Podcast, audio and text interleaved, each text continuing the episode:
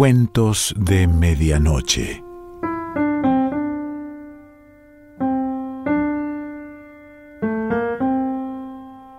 El cuento de hoy se titula Varsovia y pertenece a Mabel Pagano.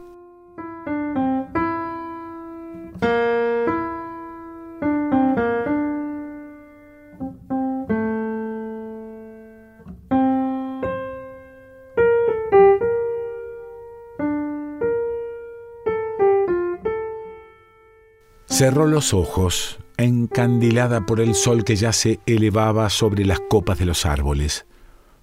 La falta de costumbre, pensó, sin detener sus pasos, ni volver la cabeza cuando dobló en la esquina. Abandonó la calle Artigas sin dirigir una última mirada a esa casa donde había pasado el último año de su vida. Si es que a eso que dejaba atrás se le podía llamar vida.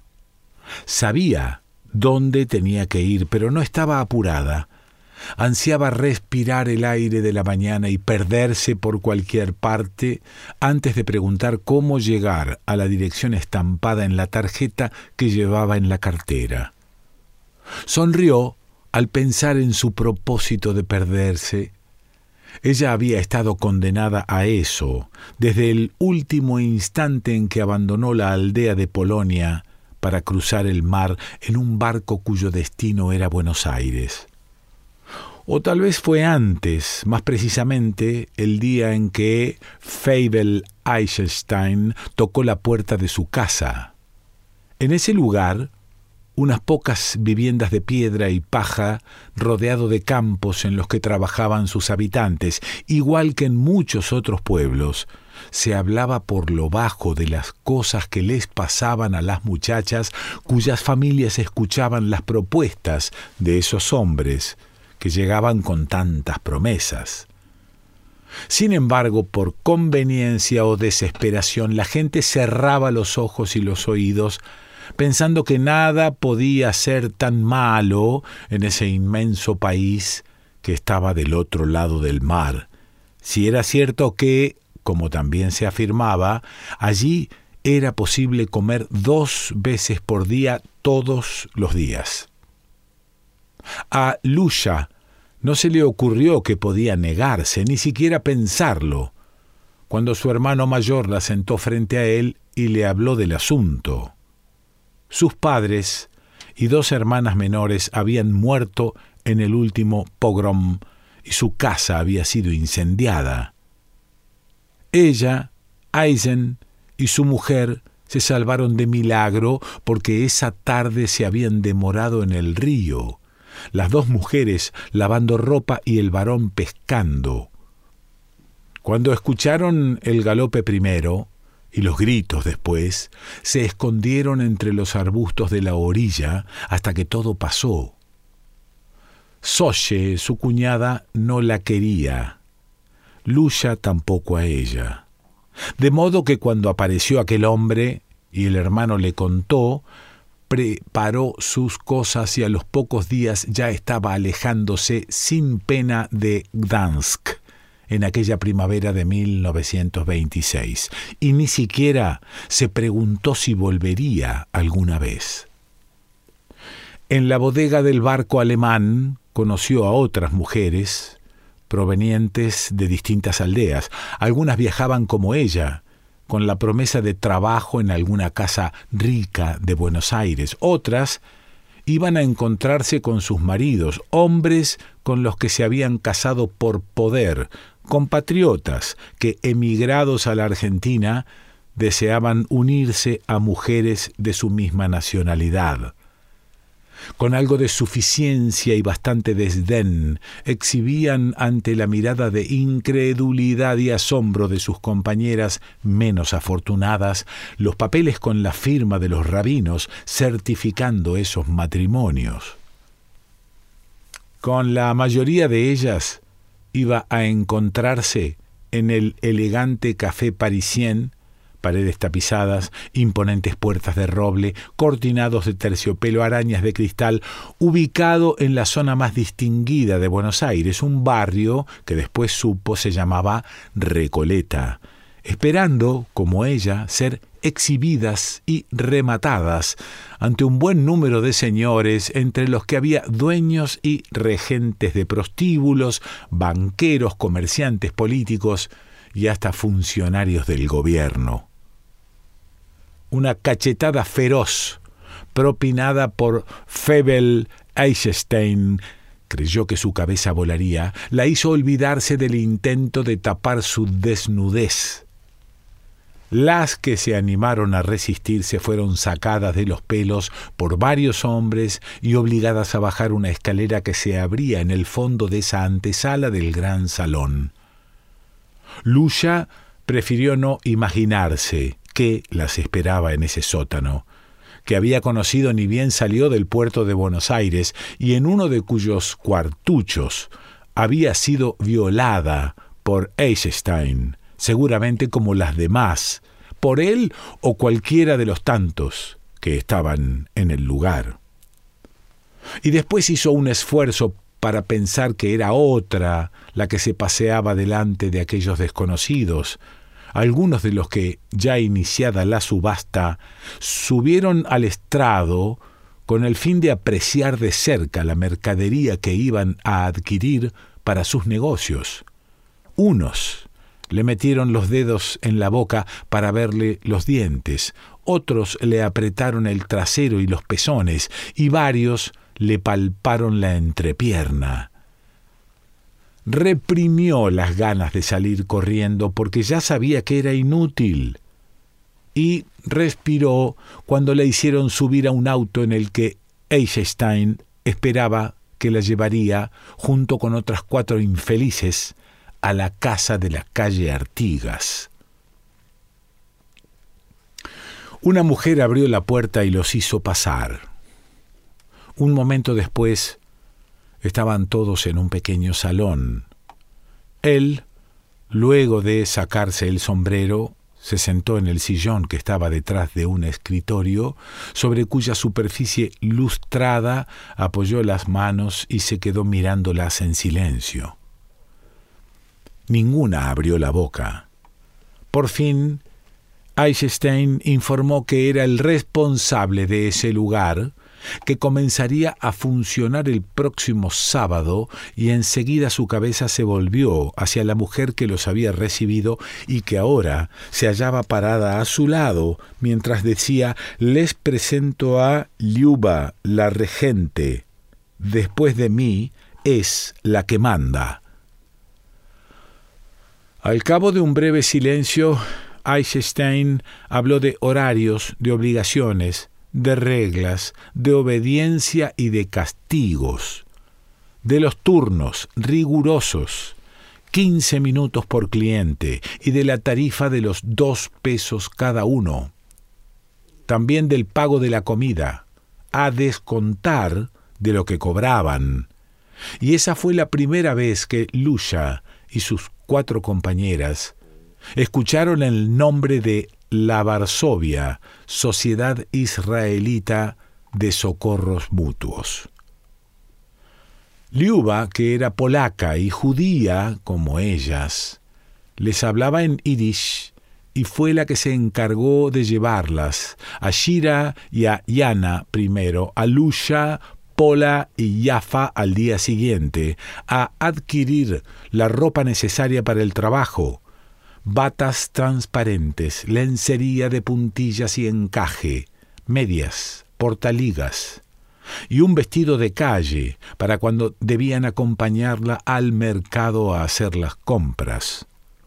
También fue quien las instruyó en los conocimientos indispensables para ejercer el oficio y todo lo que les enseñó pidió que lo ensayaran delante de ella para ver si habían aprendido algo.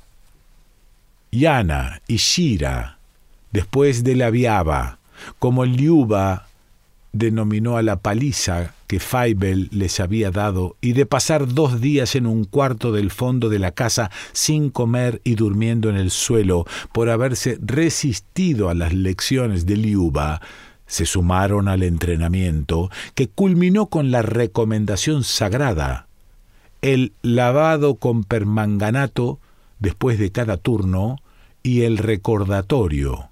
El cliente compra su ficha, hace uso de la pupila y debe irse contento, pase lo que pase, porque eso asegura que vuelva. Así que el pedido de socorro era solo si el tipo las estaba por matar. Feibel Eisenstein, cuando tuvo la oportunidad de poner su propio negocio, no había vacilado en sacar a Liuba de donde estaba trabajando, una casa en el barrio de Valvanera, para ponerla al frente del suyo, ese que estaba en Flores. Tenía dos razones para haber tomado esa decisión. Primera, no quería que continuara acostándose con otros hombres y segunda, porque era la única persona en la que confiaba para que le cuidara sus intereses. Cuando no quedaban clientes ni en la sala de espera ni en el patio, ellos se retiraban a cenar en la sala de espera. Ellos se retiraban en la enorme habitación del frente que le había destinado y por lo general Feibel se quedaba a dormir. Las cinco pupilas comían en la cocina, contándose lo que habían tenido que soportar durante la interminable jornada. Salvo casos aislados, los hombres repetían sus visitas. Llegarse a la casa ya formaba parte de sus rutinas, y casi ninguno cambiaba de pupila. Así fue que, al poco tiempo, cada una tenía su clientela, y trataban de ir acostumbrándose a las distintas manías y perversiones a las que eran sometidas. A algunos les gustaba hablar, contar de los infelices que eran en sus trabajos o en sus hogares. Otros no pronunciaban palabra.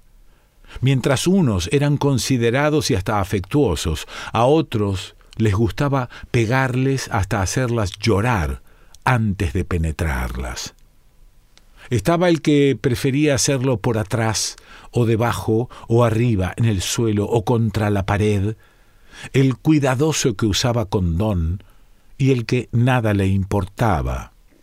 Estaba el que daba las gracias y los raros, el que lloraba al terminar, el que las abrazaba y besaba como si fuesen sus novias, y el evangelista, cliente fijo de Lucha, que hacía lo suyo rápido y después la sentaba junto a él en la cama para darle un sermón hasta completar su turno sobre la conveniencia de la salvación. También había varios que de vez en cuando les llevaban un regalo. La condición de esclavas les pesaba por la certeza de que no había escapatoria. La Varsovia era como una red tenía casas desparramadas por todo el país. Además había comprado a buen precio las voluntades de la policía, de los jueces, funcionarios, diputados, senadores. A nadie le importaban esas mujeres que habían cruzado el mar escapando de la miseria en busca de otra vida, que ya no podían volver atrás y que su futuro más cierto era, primero, una cama de hospital y después la muerte.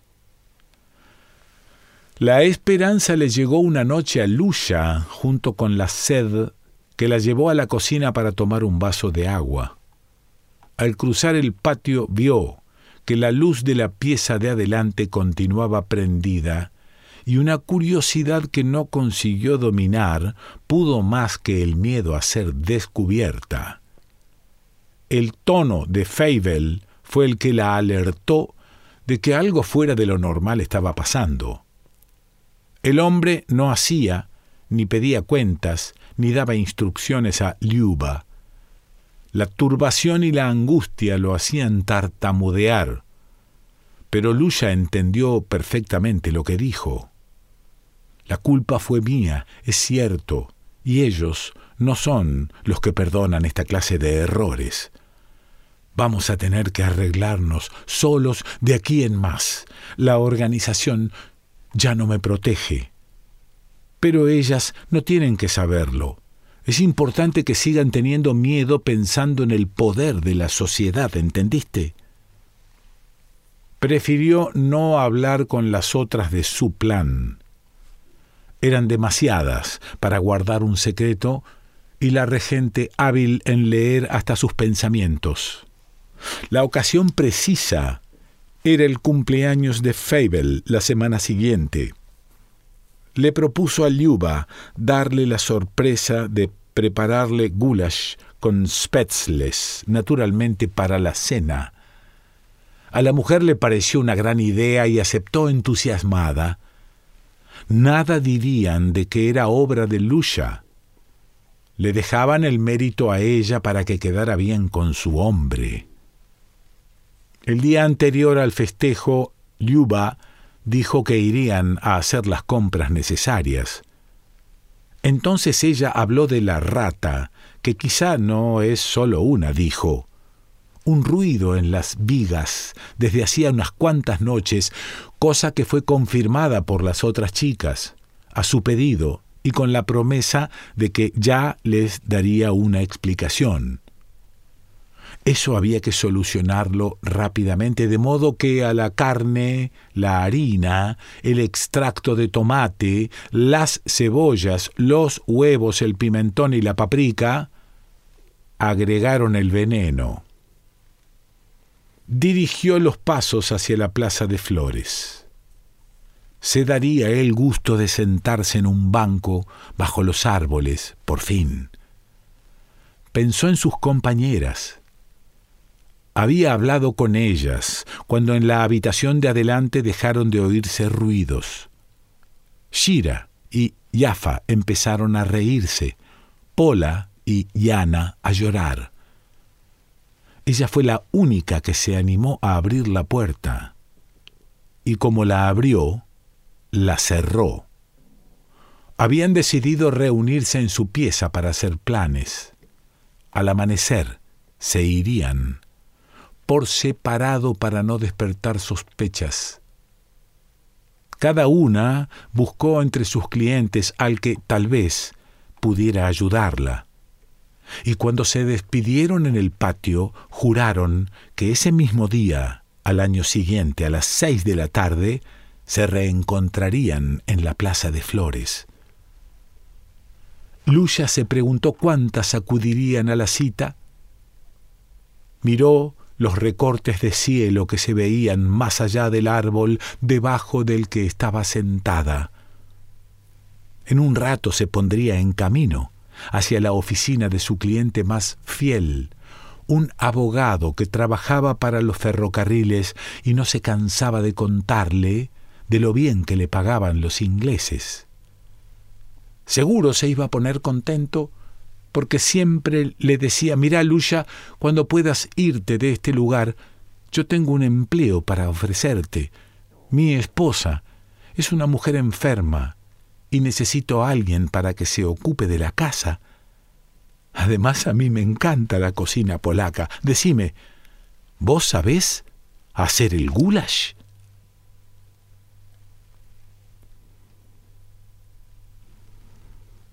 Mabel Pagano.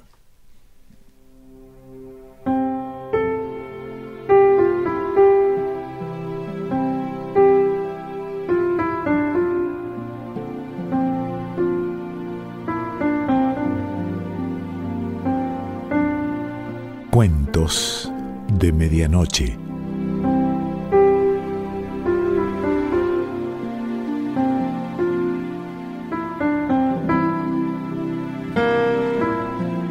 Selección Pancho Mondino. Idea y lectura Quique Pessoa.